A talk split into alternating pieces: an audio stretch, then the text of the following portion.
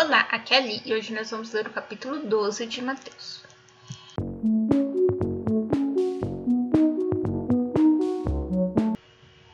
Bem-vindos aos Novenáticos e hoje nós vamos ler o capítulo 12 de Mateus.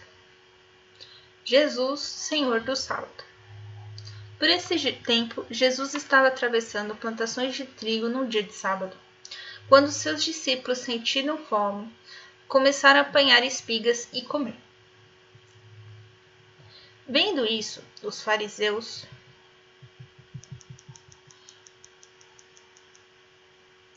Vendo isso, os fariseus disseram: Olha, teus discípulos estão fazendo o que é proibido fazer no sábado. Mas ele respondeu-lhes: Não lestes o que Davi fez quando ele e seus companheiros sentiram fome?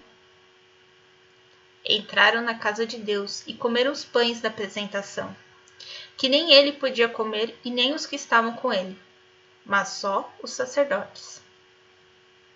Ou não lestes na lei que no sábado os sacerdotes transgridem a lei do sábado no templo, sem cometerem falta? Depois eu vos digo: aqui está alguém que é maior que o templo. Mas se soubesseis o que significa, prefiro a misericórdia ao sacrifício, não condenaríeis inocentes. Pois o Filho do Homem é Senhor do sábado. Partindo dali, entrou na sinagoga deles. Estava lá um homem que tinha uma mão atrofiada. É permitido curar no sábado? Perguntaram a Jesus para poderem acusá-lo. Ele respondeu: Quem dentre vós, se tiver uma só ovelha e ela criar uma cova em dia de sábado, não irá procurá-la e retirá-la? Ora, quanto mais vale uma pessoa do que uma ovelha. Portanto, é permitido fazer o bem no sábado. Depois disse ao homem: Estende a mão. Ele a estendeu e ela ficou sã como a outra. Saindo dali, os fariseus tramaram contra ele para o matar. Jesus, servo do Senhor.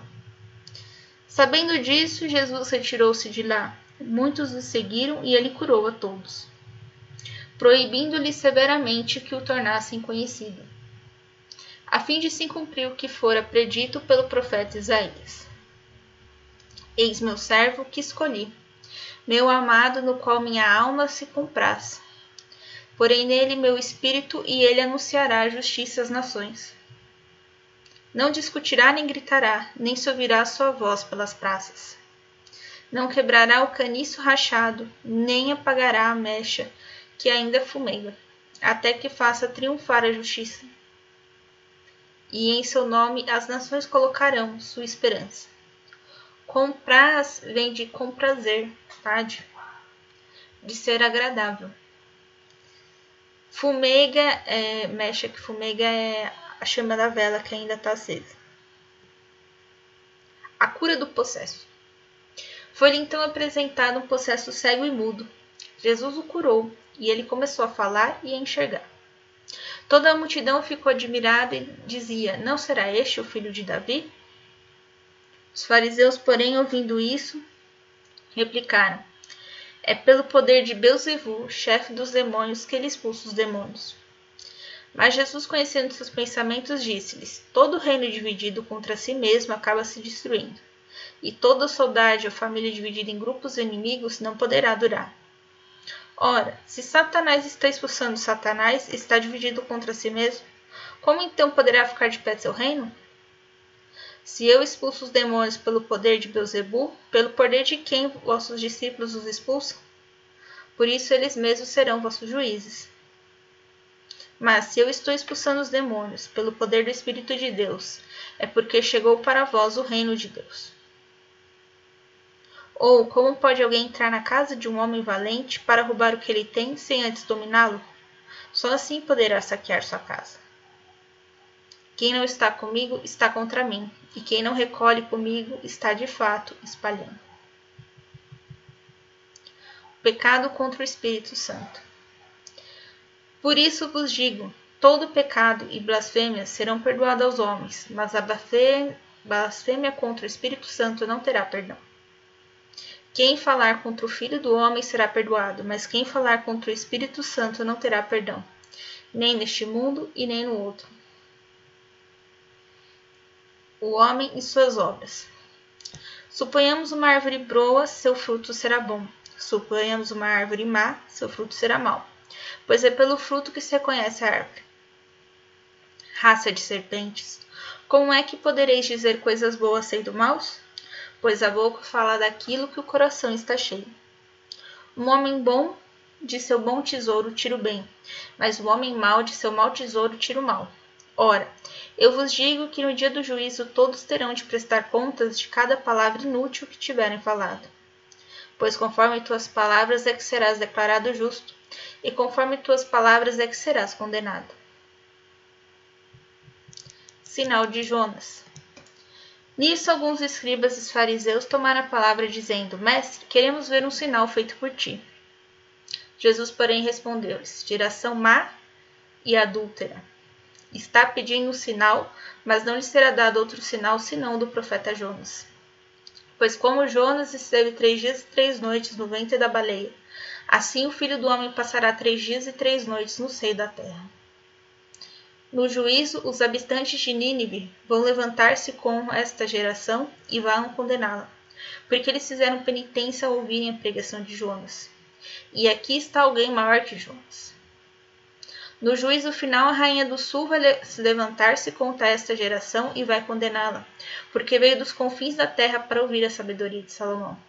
E aqui está alguém maior do que Salomão. Adúltera. Adúltera pode ser também enganadora, tá? Pessoa que modifica algum resultado.